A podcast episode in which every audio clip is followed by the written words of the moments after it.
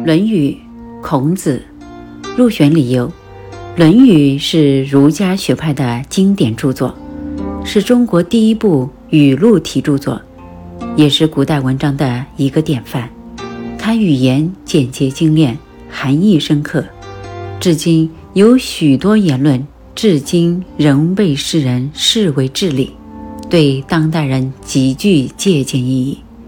北宋政治家赵普有。半部《论语》治天下之说。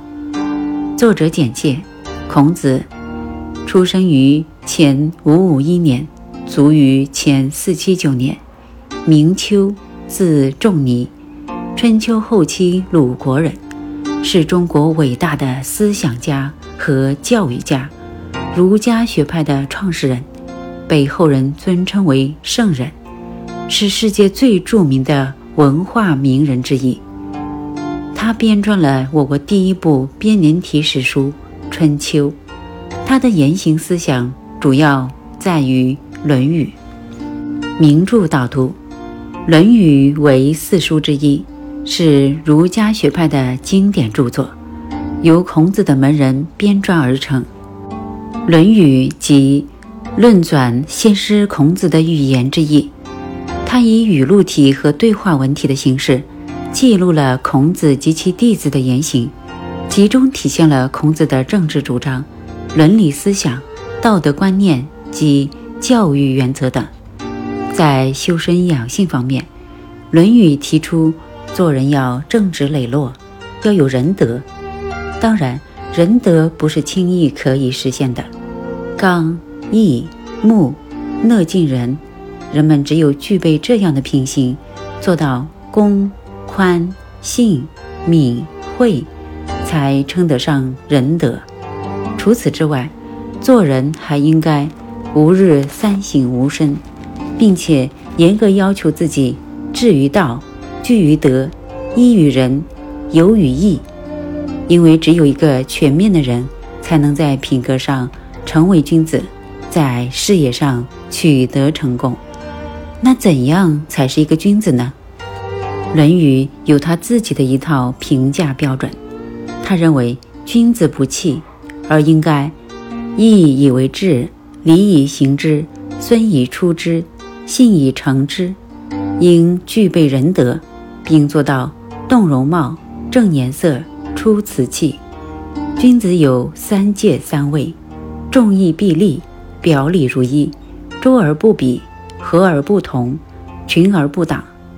在教育和学习方面，《论语》更是提出了许多先进的思想和精辟的言论。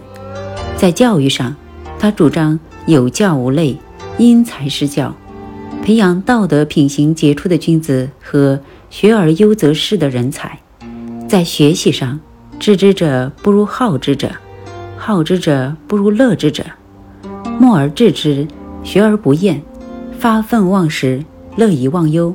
不知老之将至，敏而好学，不耻下问等，阐述了学习应该乐意学、踏实学、勤奋学、虚心学的道理。学而时习之，温故而知新。学而不思则罔，思而不学则殆。如切如磋，如琢如磨，则是点出了学习要及时温习，学思结合。精益求精的治学方法。